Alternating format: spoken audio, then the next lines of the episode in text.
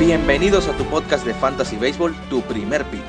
Aquí encontrarás toda la actualidad de las grandes ligas, jugadores, numeritos, novatos, predicciones, rumores, todo lo que te ayudará a ganar tu liga fantasy este año.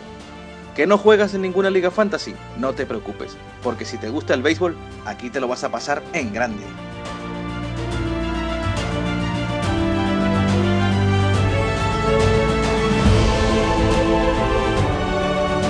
Muy buenas noches, mi gente. Buenos días o buenas tardes, dependiendo de cuándo vean, de cuándo escuchen este podcast. Estamos aquí en un nuevo episodio de Tu Primer Pick con el gran Eduard Suárez, el comisionado Alexander García y un, servidor, y un servidor Ronald Pérez. Muy buenas noches, muchachos. ¿Cómo están? ¿Qué tal? ¿Cómo están?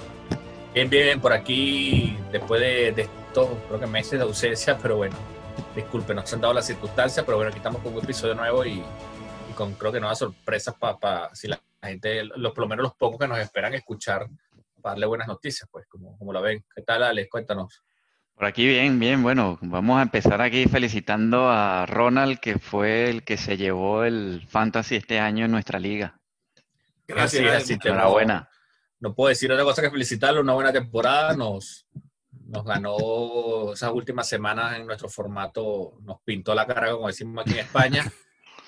Y nada, bien, bien por él. Un año que se le dio, bueno, el, el, el, señor Ronald estaba jugando como en cinco ligas, ganó como cuatro, el sinvergüenza. No sé, este año se le dio todo. Bien por ti, Ronald. ¿Qué nos cuenta? Muchas, muchas gracias, muchachos. Saben que esta parte la voy a editar y voy a poner la canción de We Are the Champions cuando, cuando esté editando el podcast. Eso que, eso que lo sepan. vale, vale, muy bien. Te lo mereces este año, pues no te lo No, buen año, buen año, buen año. El, bueno, hoy les tenemos preparado el tema de. Vamos a hablar un poco, como ya se acabó el fantasy, pues vamos a hablar un poco de la postemporada y un tema especial que que a la gente le gusta mucho discutir, que es el, el MVP, ¿no? el MVP de la nacional y de la americana. Entonces, esos dos temitas que tenemos para hoy y, y, en posteriores podcasts, pues iremos tratando otras cosas como el novato del año, manager del año, lo que se nos ocurra. ¿no? Ustedes también por Instagram nos pueden escribir y decirnos qué tema les gustaría que, que habláramos. Entonces, sí. para.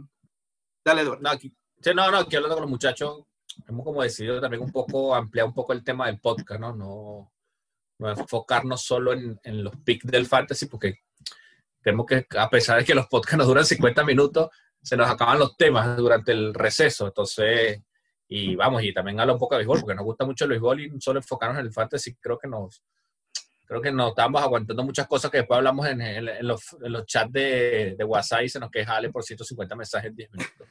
Sí, yo creo que esta, esta, al final todas estas conversaciones que tenemos nosotros por nuestra cuenta, ¿no? que, que, yo creo que son interesantes y bueno, ya que, ya que hablamos de esto, offline, pues ¿por qué no lo hacemos y lo grabamos y ya está? Y tal vez la gente le, le guste, ¿no? Y opinen y lo que sea.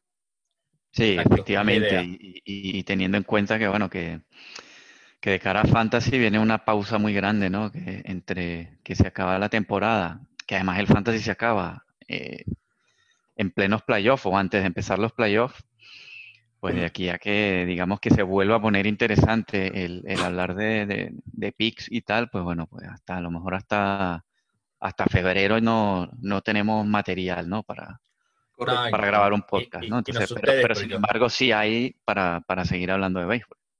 Yo me quedé muy picado esta temporada, no porque haya ganado Ronald, sino que estamos acostumbrados, nos quitaron 100 juegos este año. ¿Cómo se notó, no? ¿Cómo se nota, sí. cómo se nota esa falta de béisbol desde abril? Empezaron los juegos en julio, uf, me hizo bueno, Edward, cuida, cuidado si esa no es la, la, nueva tendencia, como dices tú, reducir juegos, aumentar la postemporada. Mucha gente le gustó esto. ¿eh? A mí me gustan sí. los playoffs en este formato. Me gustó sí. bastante que haya bastante competencia y más playoffs y menos juegos. Pero bueno, yo hablo de menos juegos que nos quiten 40, 30 juegos. Vamos, sí. 120 juegos de temporada no y más playoffs. No, no, que nos quiten sí, pero 100. No, que quite 100, efectivamente. O sea, ¿cómo, cómo, ¿Cómo ven ustedes ese formato, Ale, Ronald? ¿Cómo les gusta más este formato? Me parece más atractivo. La verdad que yo la última semana vi más juegos de béisbol que el último mes. Sí, a mí, a mí, me, a mí me gusta mucho porque además más equipos tienen posibilidades de luchar, ¿no? Para, para clasificar a postemporada. Con lo cual, pues yo creo que más gente interesada viendo los partidos, que al final es lo que le interesa a la, a la MLB, ¿no? Generar, generar más emoción y generar más gente mirando, mirando juegos, comprando entradas. Bueno, comprando entradas este año no, pero. Claro, en ese sentido, si hay, si hay, más ciudades jugando para pasar a playoff, habrá más público, ¿no? Eh, eh, ¿Qué sentido común ese sentido, no? Y, Esperemos que el año parece... que viene haya público. Sí, ojalá. Sí, bueno, yo creo que seguro, por lo menos como también. Yo creo que algo varios... empezará, sí, sí, sí. Fíjate ya que varios ahí- equipos están a nivel sí. de fútbol, 30%, Sí. la UEFA ya está permitiendo, ya empieza permitido. Sí, sí, no, y en- en- incluso en Estados Unidos, en la NFL, hay, hay algunos estadios en los que, en los que se permite algo de público. Entonces, eh, incluso ahora en el, me parece que en el, no sé si en el Roland Garros también dejan entrar algo de público, ¿no? O sea, con un aforo muy, muy limitado, pero bueno, por lo menos que haya gente, ¿no? Sí. Oye, No, mira, y, de- y- y hablando, bueno, da- ibas a decir algo, Edward. No, no, no, que lo del público es muy limitado, pero hasta como para empezar a animar las cosas, pero bueno, todavía Sí. hasta que ya sabemos, tema, tema COVID rápido, hasta que no haya vacunas, todavía no se ve, no se le ve fin. Pero Yo bueno, creo que le sigamos en lo poco- nuestro.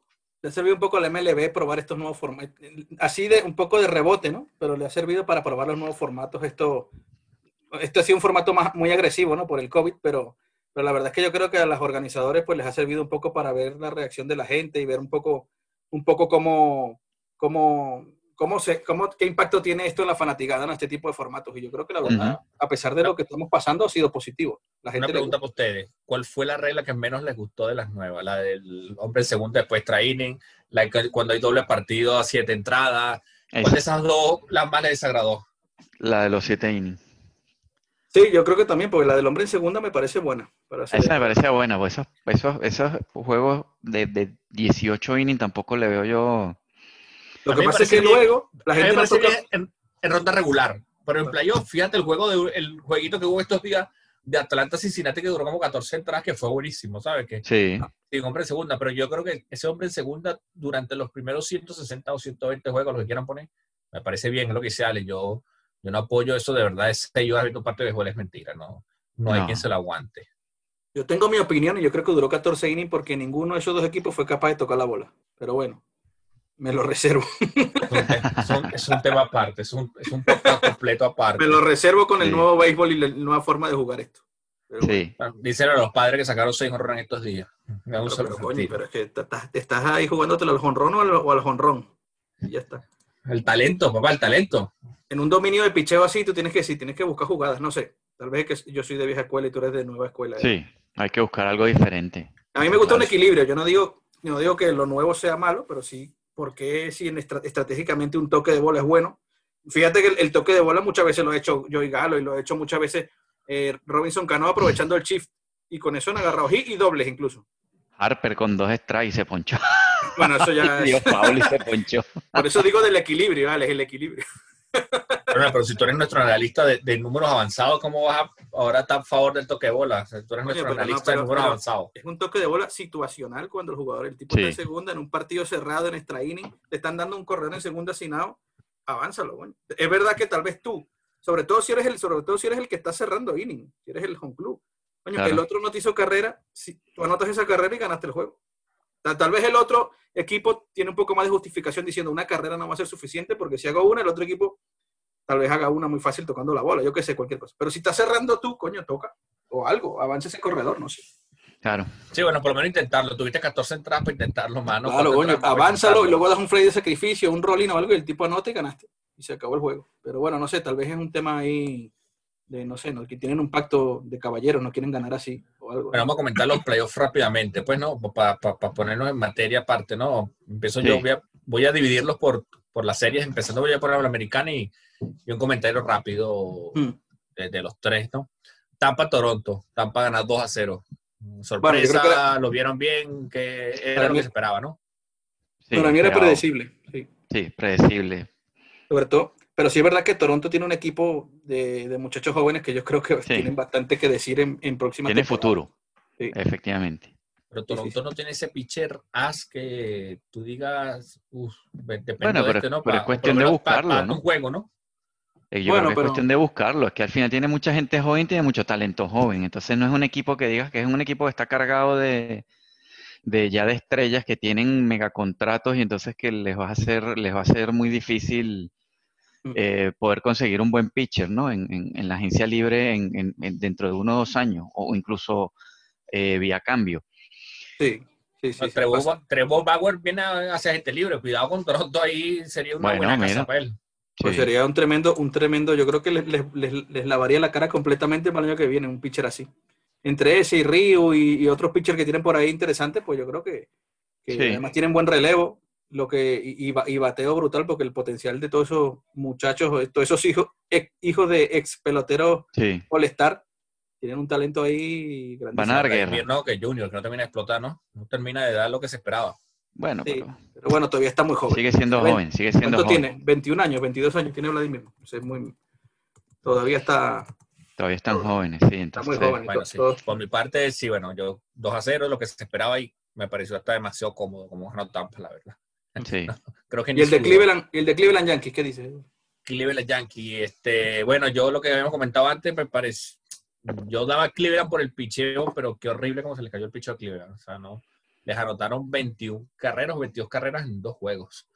Tú cuando tienes a, a Bieber, a Plesak, a Carrasco, a toda esa gente no te pueden anotar 22 carreras en dos partidos. Vamos, no, no sé qué pasó ahí. Ya Bieber ese día creo que vi una estadística por ahí que ese parece que fue el día que más usó la recta que, que no usa normalmente. Cuando Bieber usa mucho la recta no es Bieber. Entonces, quizás por ahí, quién sabe, algo en el brazo, no falta de confianza, primer playoff. Bueno, sí, muchas cosas, pero pero eso, el bateo de los Yankees es muy. No es primer playoff. El año pasado Cleveland fue al playoff. Y pero con Vibra en plan estelar. No. ya el año pasado tuvo una, una temporada espectacular. pero no, era el... no, era el, no era el number one, pero. De hecho, Porque estaba Kluber y estaba Clevinger, pero él era el este año. Oye, qué triste que busco Bieber y siempre me sale Justin Bieber. Este... no, bueno, pero en el sentido, bueno, sí, el, bateo de los Yankees, hoy, hoy por hoy el equipo de los Yankees está completamente sano y, es, creo que es el rival a vencer, no pareciera. Temible, sí. Sí, sí, sí, sí. bueno, mira, déjale la serie. ¿Qué, ¿Qué, dice de la serie de, qué dice de las 22, 23 carreras en dos partidos aquí? No, bueno, obviamente eso no se lo esperaba nadie, ¿no? Ese, porque sobre todo lo, lo, lo, que el punto fuerte de Cleveland ah, toda la temporada fue el picheo, ¿no? Y, y que bueno, que, que les hicieran 22 carreras en los dos, en, dos partidos, pues, obviamente Creo totalmente que inesperado, ¿no? Plesak ni lanzó, no, no lanzó ni una entrada, no lo tenían ahí esperando cuando podías morir ese día para lanzar, ¿no? no, mm. Se lo estaban guardando por un tercero por si le ganaban, pero algo que no llegó.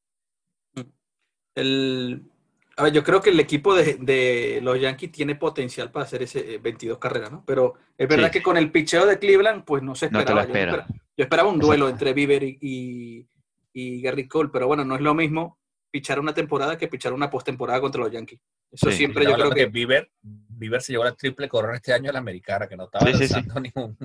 No, no, no, pero bueno, es, un componente ahí, un componente de postemporada y más contra un equipo como los Yankees que sea como sea o en la situación que esté, son los Yankees y siempre tienen peso. Siempre generan. Y eso que no hay fanáticos en el campo, pero yo creo que siempre genera presión. Sí. y el peso de la camiseta, ¿no? Que, llaman.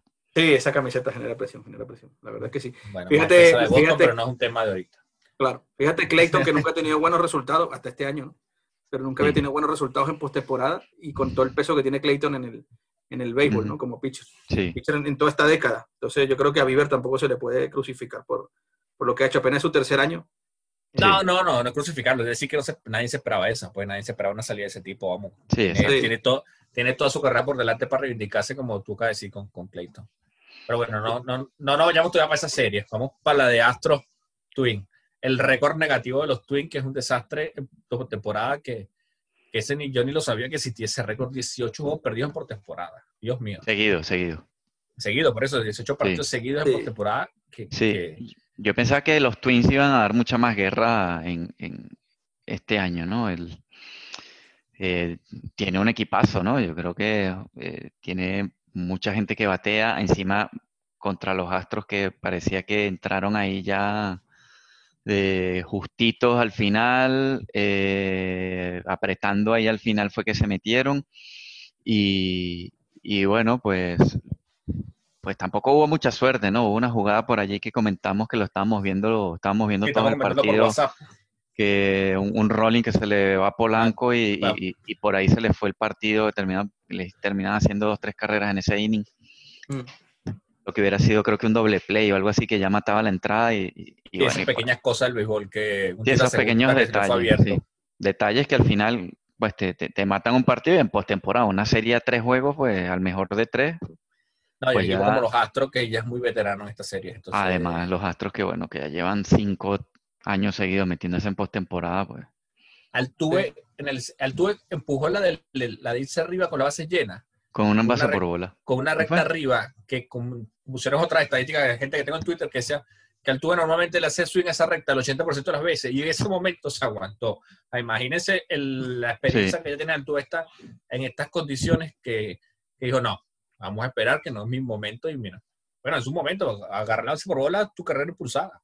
Sí, sí, sí. Eso que Altuve no tenía, bueno, no Altuve, yo creo que todos los jugadores de, los, de Houston han tenido una temporada horrible, pero fíjate, ahí, están metidos, ¿no? Y y están demostrando que tienen experiencia y que son un equipo difícil de ganar en, en, en estas series cortas, además. Sí, además no, no, hay, no, hay que, no hay que descartarlos, ¿eh? O sea, no, además que yo creo que ellos tienen, pero... ellos tienen ganas de demostrar, ¿no? De demostrar que, que, lo que han conseguido no se lo regaló nadie, ni, ni, solamente fue por el tema de las trampas, ni el robo de señas y todo eso, ¿no? Entonces yo creo que ellos están ahí luchando y, y la serie con Oakland va a estar bastante bastante dura, creo yo, porque yo creo que los dos, equipos, se tienen ganas. El manager de los Astros con Guanamo sacó a que dominando con 87 picheos, trajo a Fran Valdés y lo aguantó hasta el final, que Alex yo estuvimos comentando, lo saca, lo saca, no lo sacó y al final terminó de lanzar completo Valdés. Que... Lanzó completo, pero es que claro, pero es que lanzó un juegazo. Claro, pero sacas a que con 87 picheos y terminas de darle el resto del partido. Bueno, y te, traes otro abridor al final, porque sí. es otro abridor. Y bueno. No, no, el, vino yo, ¿eh? yo gano mi juego de una vez. Ah, no, sin comiquita, sin nada, y bueno, vamos, ahí estoy. Claro, claro. Sí, sí. Yo, no me esperaba, bueno, la verdad es que yo esa serie no la seguí mucho, pero me esperaba un poco más de guerra de Minnesota. No sé cómo fueron de, de, parejo los partidos, porque eh, es que ese bateo de Minnesota yo me esperaba que, que fuera estuvo parejo. Estuvo pareja, la verdad que la serie estuvo pareja, pero bueno, lo, lo que decíamos. Estuvo más pareja de lo que el 2 a 0 dice. Estuvo más pareja de lo que el 2 a 0 pone, pues. Sí, sí. Sí, yo creo que sí. Yo creo que sí. Creo que la, creo que la guerra de inning, a inning fue bastante buena entre los dos equipos. Hubo errores por ahí que, que, también inclinaron la balanza, entonces bueno. Lo que pasa es que el 2 a 0 te dice otra cosa, pero bueno, pues, si no nos argamos. Aquí vamos a hablar de la serie que quiere hablar Ronald. Atléticos Medias Blancas. La serie que tenía Ronald sufriendo y pariendo. Esa es la serie. Coméntala, Ronald. te, voy a, te voy a dar el gusto que la comentes. De primero. Coño, yo creo que aquí se rompieron dos récords, ¿no? Porque creo que Oakland primero creo que estábamos como nueve series seguidas de postemporada perdiendo. La, verdad es que casi siempre eran juegos de wildcard, porque Oakland siempre estaba clasificando como wildcard en la Liga Americana. Alguna por ahí no fue de wildcard, pero, pero llevaban nueve series o nueve años seguidos perdiendo series en postemporada.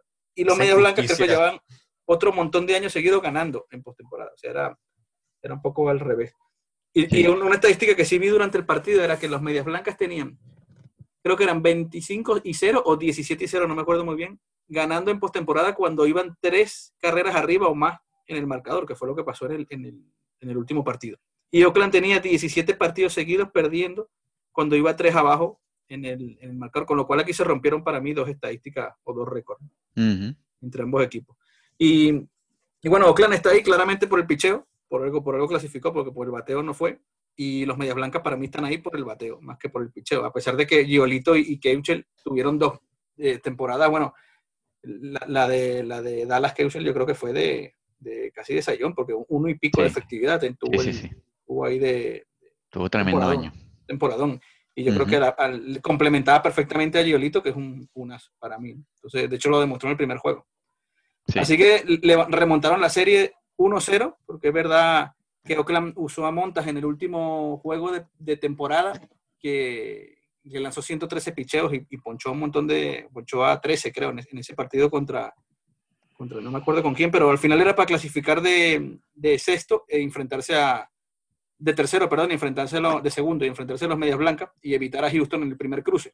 Tal vez no querían verse la cara con Houston a esas alturas, por lo que sea, y, prefirieron pues darlo todo en ese último partido porque podrían haberse guardado a montas y ya clasificar, aunque perdieran de terceros como clasificó Minnesota y enfrentarse a Houston en esa primera serie. Tal vez por lo que sea, o por, los, por números que yo la verdad desconozco, decidieron darlo todo en ese mismo partido, usar a Montas y no tenerlo disponible para la temporada, para el primer juego de, de postemporada que les tocó salir pues con Luzardo. ¿no? no es que Luzardo sea mal pitcher, pero yo creo que Montas y Basit están por encima de, de él. Así que nada, yo muy contento con el equipo. Ustedes díganlo. aquí hay una estadística muy que yo que estuvimos peleando por WhatsApp, que yo quiero que Ale me la comente, porque Rolly se pone muy hiriente. me pongo intenso. se, pone muy intenso, se pone muy a la defensiva. Hay una estadística que todo el mundo la sacó en Twitter ese día. Los Media Blancas durante la temporada regular tenían 15 y 0 contra pitchers zurdos. Ah, y vienen los Atléticos y les montan a Luzardo en el primer partido. De, no, de, dónde sacan eso? Dime, no, no lo entiendo, yo no lo entiendo. Oye, pero es que Oakland, fíjate algo, ¿no? Oakland tiene a Minor y a Manaea, que son dos zurdos más, ¿no? Y luego tienes a Basit, que todavía no estaba, creo que no sé cuántos días tenía de descanso, no sé si tres nada más o cuatro. Bueno, cuatro no, creo que tres. Y luego a Montas ya lo habías usado en el último partido. Te quedaba Fires como pitcher de derecho. a mí no me inspira confianza, pero bueno, tal vez podían haber salido con el derecho y en todo caso luego traer a relevar al, al zurdo, a quien fuera del, del, del bullpen, no sé, no sé la verdad. En cualquier caso, yo creo que no tenía mucho sentido salir con un, abrirle con un zurdo en los medias blancas, fuera quien fuera, o sea, a menos que tuvieras ahí a Clayton Kershaw, ¿no? Ya. Sí, no, no, si tienes a Clayton, bueno, vamos. Sí. Y aparte te consigues a Yolito ese día que lanzó juego perfecto, creo que la quinta hasta el sexto. entrada. Sí. Aparte te consigues a Yolito con ese descomunal el partido ese día. Sí, la verdad es que, ese día que lo comentamos, yo sí no me, no me acordaba que las series eran al, al, mejor de tres, con lo cual perder el primer partido era casi crucificarte directamente. ¿no? Porque yo pensé que eran al mejor de cinco, entonces digo, bueno, todavía la serie, aunque pierdas el primero, hay, hay, hay serie, ¿no? Pero una serie así, ya todos los partidos son a muerte, los que te quedan. Y bueno, lograron, lograron levantar la serie, pero, pero se la dieron fea. La decisión fue equivocada, claramente, ¿no? O sea, pues, eh, cuando antes del partido, puedes decir, la decisión es cuestionable porque los Medias Blancas han ganado 17 partidos contra zurdos, pero ya cuando pero ya claramente fue un error. Yo creo que fue, creo que a Tim, a Tim, Anderson se lo preguntaron y dijo, aquí está claro que alguien no hizo sus deberes. a, mí, a, mí, hubieron dos decisiones de esa serie que no me gustaron, que se las comentaron ahora, que, que como fan de los Atléticos se lo comento, ¿no? Entonces, aprovecho aquí la oportunidad con Alex. La segunda que, no me, que me pareció súper absurda es el, el, segundo juego. Estás ganando juegos 5 a 0, 5 carreras de ventaja. Traes al día Henry a sacar 6 out cuando tienes que ganar todo el partido el día siguiente. Tienes a Joaquín Soria, tienes al Dickman. ¿Qué necesidad tienes de, reventar a tu mejor pitcher el brazo cerrado sellado ganando por cinco? Si tú me sí, traer el cerrador desde el Exacto, traer el cerrador desde el octavo no tenía sentido. Una ventaja de cinco. No, bueno, no sé. Ten en cuenta que no, puedes pensar en mañana. Si, si, si no pasas hoy, no hay mañana. Eso bueno, es, pero, pero, pero cinco carreras de ventaja. Si, si, estás por una carrera, sí, pero si estás por cinco, yo ya, creo bueno. que tendrías que haber traído tu setup, ¿no? Sí, tal, vez, sí, tal vez si se le complica a Soria, tráelo. Tal vez Melvin confía más en, en Hendrix, yo qué sé. O sea, que hay, no cosas, sé. hay, cosas, ahí que son intangibles para nosotros, ¿no? Pero, pero yo creo que pero si es por números, sí. Yo pienso que sí. también que tienen razón. Podría usar a Soria, que... Dickman, cualquiera. Claro, tienes que traer el setup y si el primer bateador se le envasa, olvídate. Ya trae bueno, a... a ver, es más, le puede, dar, le, le, puede dar hasta dos, tres bateadores. Estás ganando por sí. cinco carreras. A Dickman, a Dickman no lo trae. Dickman es zurdo, no puede traer un zurdo porque eso se iría en contra de, de claro. lo que quieras decir. Pero bueno, te puedes traer Soria si quieres. Exacto. Fíjate que, fíjate que Hendrick sacó los, creo que amigo, sacó los primeros cinco outs. Ya para el sexto no le dio el brazo. Ah, y por eso pensaban que el día siguiente el tipo iba a estar muerto y mira lo que hizo en el último partido. Uh -huh. Ya, pero bueno, es un tema aparte que después vieron el tweet que les pasé de que me pareció interesante la, dice que esos brazos parece que con la fatiga, bueno, Hendrick que no había lanzado rectas 98 millas, creo que 5 en todo el año, el día siguiente 99. lanzó el día siguiente lanzó como 8, casi que el 40% de lo que lanzó en todo el 2020. Sí, dice, sí, que, sí, dice que es motivo de la fatiga del brazo, que no, que cuidado con eso, que puede ser tan motivo de... No, el tipo es un animal. Pero no creo. No, no, Hendrick, lo que te comenté, para mí es top 3 ahorita de cerradores en las grandes ligas, fácil. Eso, sí. vamos a ver. Ya tiene tiempo de descansar que el lunes. Uy, el lunes. A ver con quién sale. Yo creo que el lunes tienen que abrir con Basit contra, los, contra Houston, pero bueno. Ahorita, bueno, vamos, a terminar la ronda internacional y vamos a comentar nuestro favorito. Vamos a hacer como una timba para ver quién, quién pega más resultados para el siguiente podcast. La nacional. La nacional, Dodger Cervecero, ¿qué tal? Bueno, yo creo que yo, esa era muy clara, ¿no? Esa para mí era como la de Tampa Bay y, y Toronto. O sea, Milwaukee tuvo un año también un poco desastroso, no sé ni cómo entró. Y, sí. y bueno, los Dodgers es que. Los Dodgers siempre. Es, es, el equipo ahora, yo creo que es el, el, el equipo más compacto y, y, y, completo que puede haber. O sea, tanto como todos los años. Como, como todos los sí, sí, sí, pero. No, yo, no sé, yo, yo creo que... que este año los veo como peor todavía, o sea, peor en el sentido de que más fuertes todavía. Yo el punto de aparte lo pongo con la salida de ayer de, de Clayton, ¿no? Por fin tuvo su gran salida de postemporada, la que todo el mundo tiene tiempo esperando. Claro, cuidado. 13 coches, 8 entradas, 3 hits, si no me equivoco, su gran salida. Pues ojalá que siga así, ojalá que ahora en la siguiente no le den, Dios mío, que... No, si ya, si ya Clayton, no se tiene, merece ese nombre. Si ya Clayton tiene la salida que se espera de él, cuidado con los Dodgers, porque eso es lo que nunca han tenido tampoco los Dodgers en postemporada. Les ha fallado su mejor pitcher, entonces, como, como Clayton esté enchufado, yo creo que los Dodgers sí que están, están difíciles de ganar. Sí. Ahorita de, la siguiente de la siguiente serie que les quería comentar, me parece que el equipo que, le, que les va a plantar cara, que va a ser una serie muy buena, lástima que, joder, lástima que, que para nuestro horario va a ser muy complicado de verla de San, Diego. Los Ángeles. Sí, por nuestro horario siempre se van a hacer muy tarde. El San Diego de San Luis, no, una serie muy, muy, muy llamativa, muy vistosa. Una serie que, que, que, creo que fue la serie que más la gente quedó ahí con el fenómeno Tatis, ¿no? Que, que, cómo sigue poniendo la pelota, rompiéndola y sigue llamando al juego para que vengan a verlo, ¿no? Sí. Tatis demostró que vale todo el dinero del mundo como, como pelotero, ¿no? Y yo creo que lo que se está echando ese equipo al hombro, y además lo que comentaste tú el otro día, Edward, que se le ve a ese equipo en el dogado, se le ve como equipo, pues, y con ganas de ganar a uno y todos apoyándose. Yo creo que ese equipo tiene mucho, mucho que decir. Lástima, bueno, lástima no.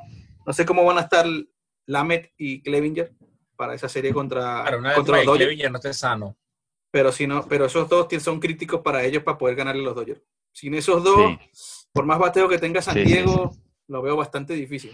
Eso se sabrá este fin de semana más o menos en qué estado están tanto Clevinger como Lamet para, para la serie. Pero con si esos no están, está bastante complicado para. Ah, te, traje a Clevinger para, los playoffs y si te lesiona, qué putada, ¿no? Hmm. sí. No, son críticos. ese, un, ese uno o dos de los padres sí que los pone de tú a tú con los Dodgers. Sí. y ahora el nuevo GIF que de MLB, el bat flip de, de, de Tatis en el, para el segundo jorro, como que dice, señor, aquí estoy, nos fuimos arriba, aquí estamos. No, no creemos en nadie que, que, goce, ¿no? Que, que cómo se goza la pelota Tatis. De verdad, impresionante el, nivel de ese chaval y como debe ser. Ojalá que no lo baje. Aunque tú le darías un pelotazo, porque como tú eres de los puristas de que, ay, que, no, que no se puede hacer backflip, no sé qué. Pero fíjate que me pareció mejor el gesto de Tatis que el Dosuna. El Dosuna sí me pareció feo. El Dosuna de pararse, tomarse una foto, sí me pareció. Parece que ahí había un pique raro con, con Bauer, y ¿no? Sí. Creo que por eso fue exagerado. No, ya, ya le estoy agarrando más gustillo a estas cosas ya. Hay que disfrutar el, deporte moderno. estas son las cosas que, que traen a la, gente joven que necesitamos que vengan y, apoyen el equipo y, y lo que pasa es que los pitchers también deberían, los pitchers también deberían hacer más también como los, como los También, yo pienso que también. Los pitchers deberían hacer un baile cada vez que ponchan a uno. Sí. Yo desde tiempos de, bueno, ahí ves a, no hace un baile, pero por ejemplo Chapman se queda así como con viendo se queda mirando así cada vez que poncha a alguien, no sé qué. Antiguamente recuerdo que Urbina, que, que, también se, se, perreaba cada vez que... ¿Quién le dice algo a Chapman después que lo poncha? Bueno, además que encima... ¿Quién le dice algo a Chapman? Encima que Chapman este año en el confinamiento, pues parece que ha estado tomando, no sé, o entrenando con Arnold Schwarzenegger. Ah, Ale, un comentario aparte, no, no, que creo que nunca habíamos visto a Chapman sin la camisa, con una sola camiseta, pues. O sea, son un comentario ah, un poco pues. No, no, está, sí, sí, este, que volvió. El hombre este está fuerte, voy a llamarlo así. Está fuerte. No, no, el tipo está. Yo creo que lo único que le puede plantar cara es Fran Mil Reyes ahí, si se tienen que dar unas manos. ni siquiera, yo creo que Fran Mil Reyes le, llega por, le llega por la mitad. Yo tengo claro que yo me voy corriendo. Te apoyo, te apoyo. Aquí no te, yo no te voy a ayudar, yo te lo tengo claro. Yo me, de valiente, yo, me paro a batear, yo, ya me paro, yo me paro a batear cagado, no, no, no peleando con él, yo me paro a batear cagado. Oye, bueno, la siguiente. Miami Cachorro. Ajá, ahí. espera, aquí ¿Hay sorpresa o no hay sorpresa? La pregunta. Mira, yo te digo una cosa. Yo, cuando empezó la, em, iban a empezar los playoffs, dije, cuidado con Miami porque tiene esos tres pitchers, abridores, que como vengan cuchillo, cuidado para hacerle claro. Sandy Alcántara, que ustedes cuando, cuando empezamos la temporada no tenían fe en ellos, le dije, señores, ojito con Sandy Alcántara. Ojito que, que, el chavo promete y mira la temporada que ha tenido. La temporada más el Bueno, tuvo media temporada con el puto COVID confinado, el desgraciado que me jodió medio fantasy. y se sacaron ese haz de la manga con, el señor Sisto Sánchez. Qué fenómeno. Sí, sí, sí, no, tremendo. No, tienen buen equipo y además tienen buen, buen bateo, ¿sabes? Tienen buen equipo bastante compacto, ¿no? Yo creo que tienen un equipo Sí, el bateo más o menos, fíjate Jesús Aguilar, que, ha tenido como un resurgir después de la temporada tan mala que tuvo el año pasado. Y bueno, em, empezó muy bien este año y bueno, ahí, se ha más o menos mm. mantenido, ¿no? ¿no? tienen demasiado bateo los Marlins, no gran cosa, pero, pero bueno. Bueno, nadie, daba nada por ese, nadie daba nada por ese equipo. Sí, sí, fíjate. Bateo, y bateo no tan malo, ¿eh? porque si ves el de Pablo López, dice Pablo ni llegó a lanzar. Ya. Sí, sí. Además, bueno, Pablo López, Alcántara y, Sixto, pues tremendos tres pitchers que tienen ahí. Y bueno, y el tema de Chicago es que te pone, ayer, eh, fue ayer que jugaron, el, ayer o antes de ayer, el último, cuando... Ayer, ayer. Fue ayer, sí. ayer 2 de octubre, señor, éramos grabando estaba, Sí, ayer 2 de octubre, estaba viéndolo y, y, y, venía a batear, me parece, Chris Bryan, y la estadística que ponían era que en la serie llevaban entre Javi, entre Javi Baez, Chris Bryan y Anthony Rizzo llevaban creo que de, de, de, 15-0. Creo que Chris Bryan no dio un hit en toda la serie. No, no, ni, ni Baez ni, ni Rizzo, ninguno. Es más, la temporada de, de Baez y de Bryan fue horrible. Bueno, Bryan, lleva, lleva, dos años que está bastante más bajo de, de lo que se esperaba de él. Sí, estaba viendo. Brian, bueno, tu próximo pick creo que no entra entre los primeros 50, cuidado si no 100. Estaba viendo el bateo colectivo de Chicago y fue de 220 esta temporada. ¿eh? Tampoco. Estaba entre, los cinco peores bateos de todas las grandes ligas. Sí, sí. Este equipo viene por una futura reestructuración. Y además te enfrentas a un equipo que tiene que te sale con dos buenos abridores, entonces. Pero bueno, para que, veas lo, para que veas lo que es el picheo en, las grandes ligas, ¿no? Porque fíjate que el equipo que más bateó en este año fue los Mets y no clasificaron. Y el tercer equipo que más bateó fue Boston y no clasificó. Sí, Boston. Y los Orioles quinto, me parece. Y los Orioles séptimo. Bueno. Señor, mm. señor el, nombre de este, el nombre de este, de este deporte es picheo. Sí, sí. y una serie corta.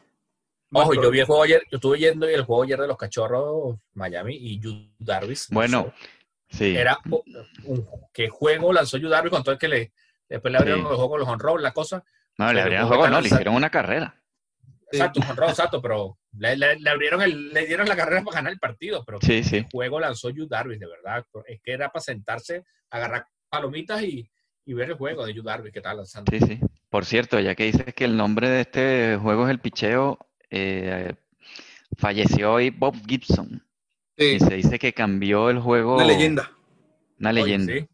Sí, sí. la página MLB. Cambió el juego para siempre. De hecho, después de la temporada que Bob Gibson tuvo efectividad de 1.12, fue cuando bajaron la altura de, la lomita.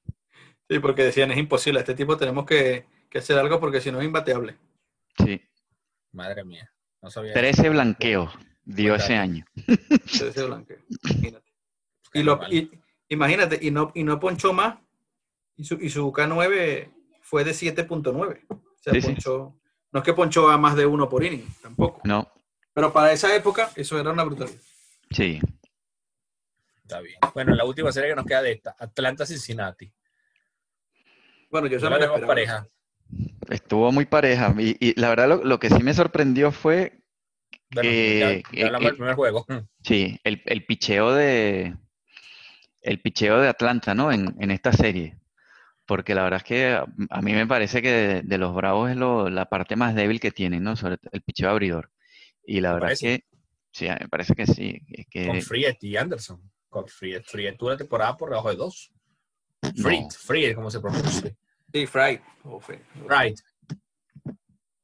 Sí, sí.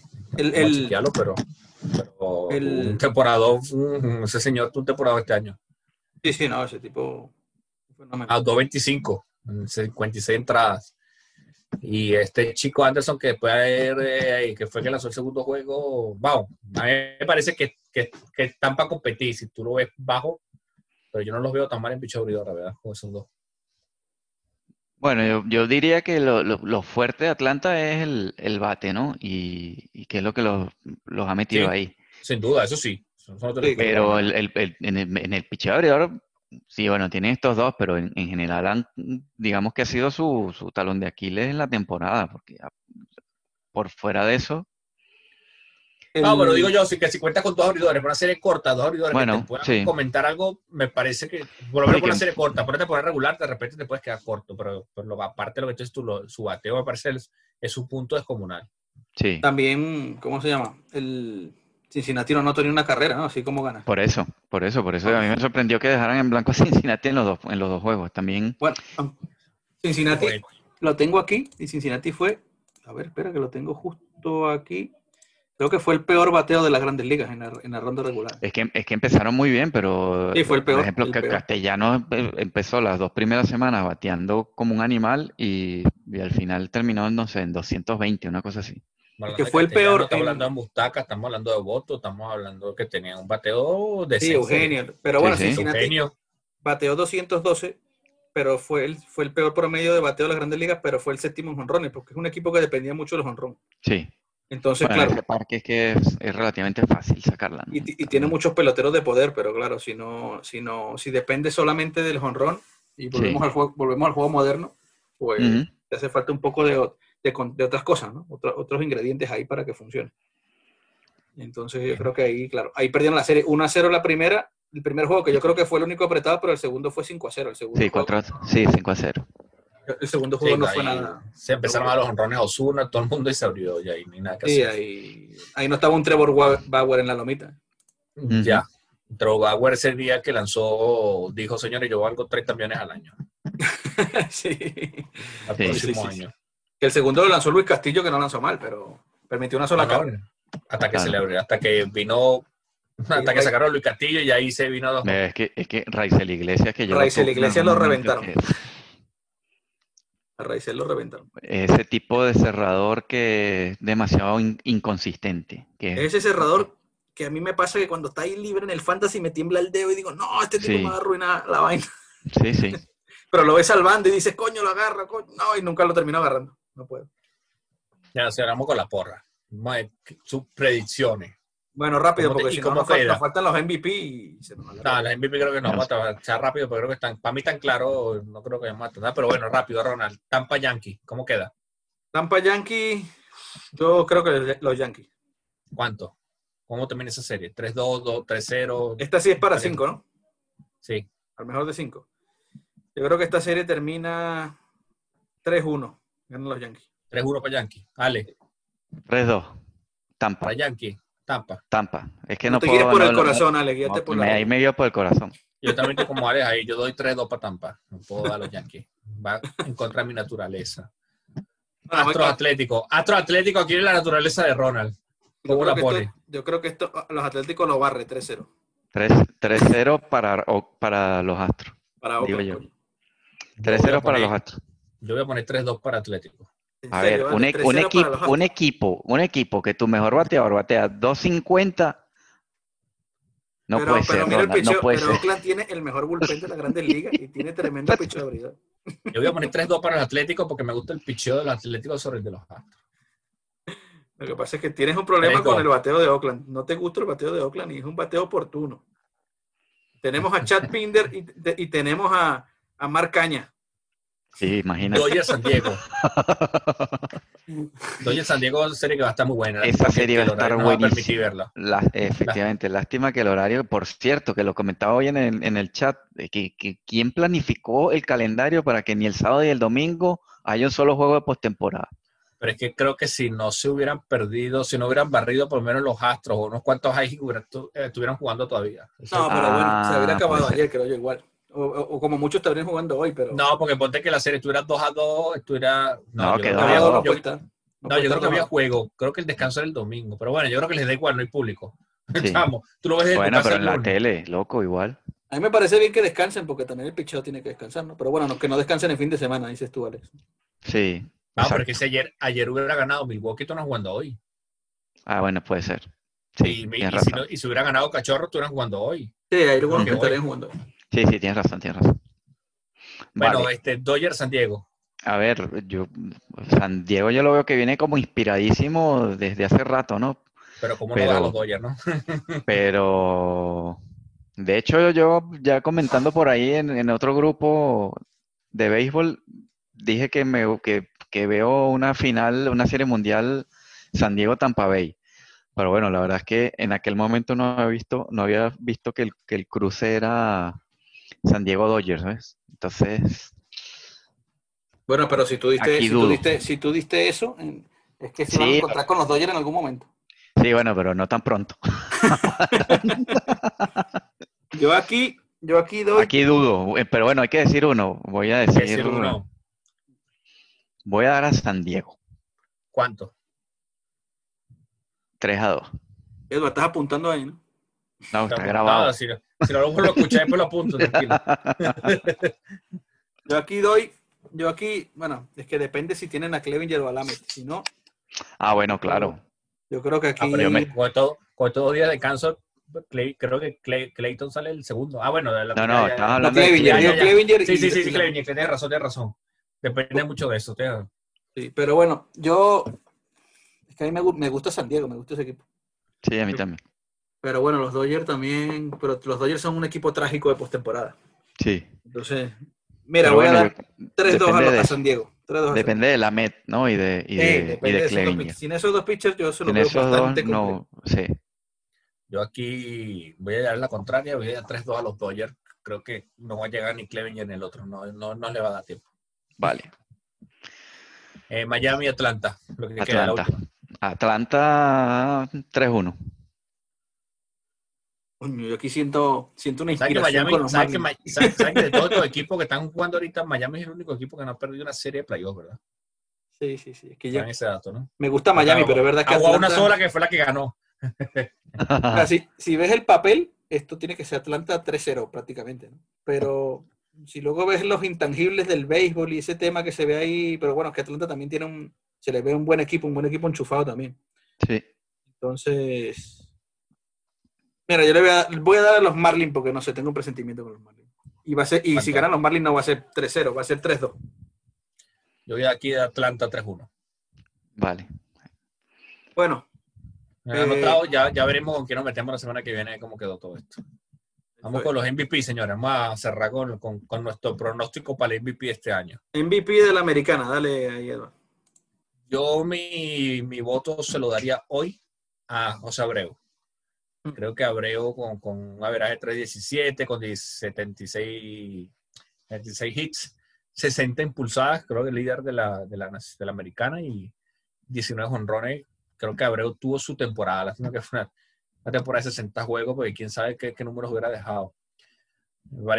está jugando equipo de Chicago que estuvo inspirado, que tuvo protección de sobra, pero los números que puso Abreu sobre, por decirte, Boyd, que, las, que tiró 22 honrones, pero impulsó 8 menos, iba todo 7-7. Este, Trout parece que este año sale de los tres primeros por primera vez en quién sabe cuánto tiempo, que no dejó números despreciables, pero bueno, a la final creo que Trout después remonta y este año no le dio. José Ramírez, otro ahí que, que puso números, pero yo si le doy que el voto hoy es a José Abreu. ¿Tú, vale? Estoy de acuerdo contigo. Y ese era uno de los que había visto que para mí favorito para llevarse el MVP. Pero bueno, te voy a llevar la contraria un poquito y como Bieber se llevó la triple corona de picheo, pues voy a meter a, a Bieber en la en, la pelea ahí. Sí, gente que lo pone. Yo creo que Bieber se va a llevar el Sayón y no el MVP, pero... pero... Bueno, pero el, Sayón está cantado. El Sayón está cantado. Sí, lo que pasa es que darle un MVP a un abridor con 11 salidas nada más, porque al final, ¿cuántas salidas tuvieron los abridores? Eso, es lo único que yo veo que juega en su contra. Pero sí, pero tiene, tiene temporada de MVP, ¿eh? o por lo menos si, hubiera sido temporada larga. Va, a salir, va a salir seguro. Sí, algún voto se lleva. algún voto va a llevar. Voto se lleva. Mira, a mí me gustan, yo creo que me gustan todos los que nombró Edward, la verdad, yo creo que está ahí. José Abreu, pienso que se lo va a llevar por un poquito más de, por un poquito de margen pero, porque claro, es que esa temporada de Abreu, impresionante. 370 de VP, 19 Yo creo que nunca había dejado unos números así tan. No. es verdad que son 60 juegos, habría que verlo con 100 juegos más, pero si mantiene ese ritmo, ¿no? A mí otro que me gusta, pero lo que pasa es que, bueno, por su. Porque, bueno, también jugó 10 juegos menos que, que Abreu, y en una temporada de 60 se cuenta mucho. Tuvo casi 50 turnos menos. Pero tuvo 420 de OVP, que se dice fácil, 590 de slugging, 360 de averaje, que es Lemagio. Lemagio, sí. los Yankees. Pero bueno, también es verdad que está Boyd, que dio 22 honrones, ¿no? Entonces... Pero, no, y tuvo 30 carreras impulsadas menos que Abreu. Sí, tiene 30 carreras impulsadas menos. Claro, es primer bate, no, puede, no, no consigue la imagen de circulación. Sí, sí, sí. No, no, para mí Abreu, se lo lleva Abreu. Yo creo que está en la, José Ramírez también entra en la votación, creo yo. Sí, entra en la, sí, entra en la votación, pero yo creo que Abreu y, yo, creo que los, yo, creo que los, tres primeros van a ser Abreu, Ramírez y Boyd, creo, me parece. Además que Maitro tuvo más o menos los mismos números calcados casi que José Ramírez. Y, y, yo creo que Trout no entra. O sea que José Ramírez, es, verdad que, es verdad que José Ramírez y Cleveland clasificaron, pero, pero no, para mí Abreu. No, este año, este año Trout no entra. Este año Trout no, no. no, puso creo que Se llevará votos, yo creo que se lleva votos. No creo que se quede sin votos pero, pero pasa. Igual que yo creo que Nelson, igual creo que Nelson Cruz se va a llevar. Eso te iba a decir, hasta Nelson Cruz haya votos. Son yo creo que Nelson Cruz se va a llevar votos, pero. Sí, porque los votos creo que son votos, eh, a este lo voto de primero, este para este para que quede segundo, entonces. Al final quedas un ranking ahí como, ¿sabes? En béisbol referente, de hecho lo ves, ves MVP-17, 15, la posición que quedan, pero porque llevan, se llevan algún voto de MVP. eso, al final, eso al final también les da ranking a los peloteros. Sí, sí, claro. Bueno, vamos con el de Nacional, que creo que va a ser más. yo creo que este es más polémico. Aquí empiecen ustedes, yo aquí quedo de último. Yo aquí voy de enamorado de, de, Yo sé quién, yo sé quién. De Freeman, ¿de quién vamos a ir? Después, de, además que fue el único decente de, mis, de mis tres primeros picks este año en el, en el Fantasy, pues yo creo que dejó, números bestiales. Entonces, en un equipo que además clasificó de primero para los playoffs, Así que no, yo creo que poco más, poco hay que decir, ¿no? de los números que dejó Freeman. por encima de 300, OVP 400. Este año incluso eh, mejoró, la, fue más selectivo, como más base por bolas que ponche, que oye, que hoy en día eso no es tan sencillo. Eh, entre los líderes de impulsadas, de anotadas, más de 300 averajes, bueno. Mm, sí. Más de, mil de, OPS. Sí, 1102 de OPS, de hecho. 1102 de OPS. O sea, tuvo 462 de OVP, 640 de slugging. El tipo, 13 honrones, 53 empujadas, 51 anotadas. más, más bases por bola que ponche. Eh, es brutal. Yo creo que su mayor rival está en su mismo equipo que es Osuna. Sí, Osuna, sí. Eh, porque Osuna dio más honrones. Es verdad que empujó tres carreras más y su OVP estuvo rondando el de, el de Freeman porque tuvo 1067 de OVP anotó 38 carreras, Freeman anotó 51. Lo que pasa es que al final, si te vas a otros números, porque creo que lo tenía por aquí, por ejemplo, el Word, el Word de Freeman fue de 2.9 y el de Marcelo Zuna de 2.3. Bueno, aquí habría que ver hasta qué punto los tipos, los analistas que, votan esto, pues analizan todo, porque no todo, si la cosa está muy pareja en bateo, se van a la defensiva, ven y ven la parte del Word, el defensive Bueno, si ven la defensiva, Osuna no entra ni en los 10 primeros. Ah, bueno, pues tampoco estuvo tan mal, 2.3, ¿eh? no sé, yo creo que tuvo... Lo que pasa es que Freeman se perdió cuántos juegos al principio. Creo que la diferencia... No, no jugaron 60 juegos, jugaron 60 juegos los dos. Freeman, Freeman no tuvo... Freeman, tuvo COVID, pero mucho antes de empezar la temporada. Sí, sí, sí. No tuvieron, mira, de hecho, Freeman tuvo 262 apariciones al plato y Marcelo Zuna 267. O sea, no, es todo parejo. Todo parejo. Sí, Yo, para mí también es Freeman. Yo creo que sí se lo vaya a Freeman, pero ahí, ahí Marcelo Zuna está cerca. Y también para mí hay otro que, que, porque empezó tarde, pero es Juan Soto. Y yo creo oh. que, aunque su equipo no clasificó, los números de Juan Soto eran, una brutalidad, brutalidad. Eso es lo que juegan el, el, año que viene. El tipo si alguien toma el primer pick a Juan Soto en el Fantasy, no, no, yo, no, se lo, yo no lo critico. Yo no lo, yo no lo critico, te lo digo de verdad. No. El tipo tuvo, mira, 67 turnos menos que Freeman y que, y que Osuna. Bueno, casi 70 menos que Osuna. 490 de OVP, 490, casi 500. 695 de slugging, casi 700 de slugging. Con lo que tuvo 1185 de OPS, campeón bate, porque eso sí le dio los, los, turnos, 351 de promedio. 13 honrones, los mismos honrones que Freeman, con casi 70 turnos menos. 37 empujadas, 70 turnos menos también. 39 anotadas, más anotadas que Osuna, con, con 70 y pico turnos menos. Con lo cual, bueno, seis robadas, se iba a ser robada, más que Osuna que no se robó ninguna y Freeman que no se robó ni, se robó dos. Sí, se robó dos. Robó dos bases Freeman. Para el perfil de Soto, seis, para el perfil de Soto, seis robadas son bastante, la verdad. Sí, sí, sí, sí. Entonces, yo creo que Soto no entra porque, bueno, le faltó temporada y además Washington tampoco es que, bueno, tampoco es que lo de, lo de clasificar, yo nunca entiendo muy bien cuánto peso tiene o cuánto peso no tiene, la verdad. Pero, pero Soto yo creo que entra ahí. Y otros que para mí entran en, los, en los, votos son Mookie Betts. Trea Turner, yo creo que se llevaría algún voto porque 12 honrones y 12 bases robadas, 330 de averaje, 400, casi 400 de OVP, yo creo que entra ahí en, en los votos. Y quizás Manny Machado se lleva algún voto también por ahí, o Tatis, que también tuvieron buena temporada. Pero bueno, Freeman, para mí. También. Apoyo a Alex aquí. Yo aquí no voy a entrar en polémica tampoco. Yo creo que se lo da a Freeman o se lo da a Osuna. Sí, yo creo que. Eh, vamos, eh, está claro que entre ellos dos es más MVP, de ahí no va a salir. Este comentario aparte de lo de Soto, me parece. Hoy, bueno, se lo comenté un, un video de YouTube que se lo pasé a Alex y Ronald, que nunca lo vieron, pero un analista venezolano que pone que Soto, Soto va a ser de ahora en adelante la cara, no la cara del béisbol, porque la cara del béisbol ya está Tije, Ronald, Acuña, eh, esto esta gente, pero el mejor bateador del béisbol de aquí de ahora en adelante y unos años más se va a ser Juan Soto, señores. O sea, ese tipo se pierde de vista, es un animal al bate y hay que verlo. Entonces, bueno, sí. Hay que, ¿qué te iba a decir? No, el más valioso MVP Freeman Osuna. Este, van a salir Machado, lo que dices tú, Tatis, y no mucho más. Yo creo que está entre ellos y ahí va a quedar la temporada. Yo creo que... Sí, dale, no, ninguno. si se lo da a Freeman, está bien. Si se lo da a Osuna, está bien. Me parece que cualquiera de dos se lo puede llevar. Sí, lo de Soto en su contra juega eso, que, que empezó un poco más tarde, que tuvo muchos menos turnos y que además su equipo no, a Soto le va a pasar lo que le pasa a Trout. Ni clasificó. Su equipo, no, clasifica, pero deja números tan demenciales que le van a tener que darle MVP de ahora adelante. A ver, Soto, tiene creo que 21 años, señores. Si Soto, si Soto hubiera jugado los 60 juegos, sería el MVP indiscutible, si hubiera mantenido esta, esta progresión. Indiscutible que su equipo hubiera ganado un solo partido en los 60 juegos. Sí. Pero el tipo, mira, tuvo 41 bases por bola. Eh, esos son tres bases por bola más que Osuna y lo mismo, con casi 70 turnos menos. Y tuvo cuatro bases por bola, solo cuatro menos que Freeman, que Freeman es un tipo... Fue líder, fue líder. Freeman es un, sí, Freeman es un tipo con una, con una, ¿cómo se llama? una disciplina en el home brutal, y solo tuvo cuatro bases por bola menos que Freeman y con casi 70 turnos menos. Soto terminó líder de la nacional de averaje, OVP, slugging y OPS. Sí. Líder. sí, sí, líder, líder. Imagínate, que un OVP de casi 500, eso yo no se lo he visto ni a, ni a, ni a Trout.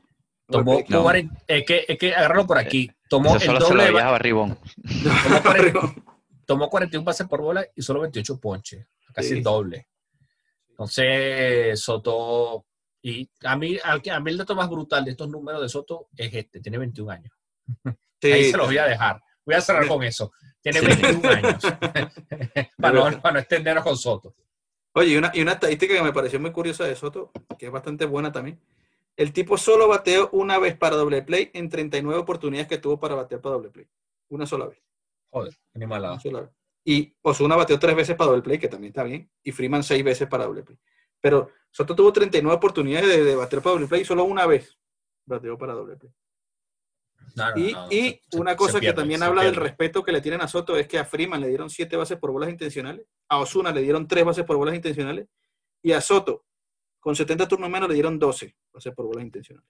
Cuando también, también, también influye quién batea detrás, ¿no? Porque eh, detrás, a, eso voy, a eso voy. Por ejemplo, detrás de Freeman va Osuna. Entonces voy a, a, meterle un corredor más en base a Osuna. claro, claro, también es verdad. Ese es el punto. Soto no tiene quien lo proteja. Detrás de Soto viene, viene Hobby Kendrick. Antes tenía a Rendón. No, y ojito, tiene, tiene hasta más mérito estos números que deja de averaje Soto porque no tiene que sí, Seguro que le lanzarán pura mierda porque el que viene atrás le dará igual y mira lo que deja. sí, sí, sí. Que también, que, o sea, tiene, por, donde veas la, estadística, tiene su mérito. Sí, sí, claro. Bueno, entonces el año que viene en el Fantasy, ¿quién es pick 1? ¿Trout o Soto? ¿Qué hacemos? Bueno, Yo creo que Trout, pero yo creo que el pick 2 para mí hoy, fu, sin por adelantar el tema rápido, Ah, yo creo que Soto no puede salir en los primeros tres. No, no, no puede salir de ahí. Ah, sustituye, a Jelic. École Pobre Jelic. Este año de Jelic para olvidar. Para el olvido total. No, en nuestra liga. No, no voy a dar, no, no, no voy a decir nada más porque te hundió. ese te hundió. me hundió en la miseria. Sí, sí, sí. Yo no me lo esperaba una temporada así de Jelic. Ni, ni nadie, creo yo. Nadie.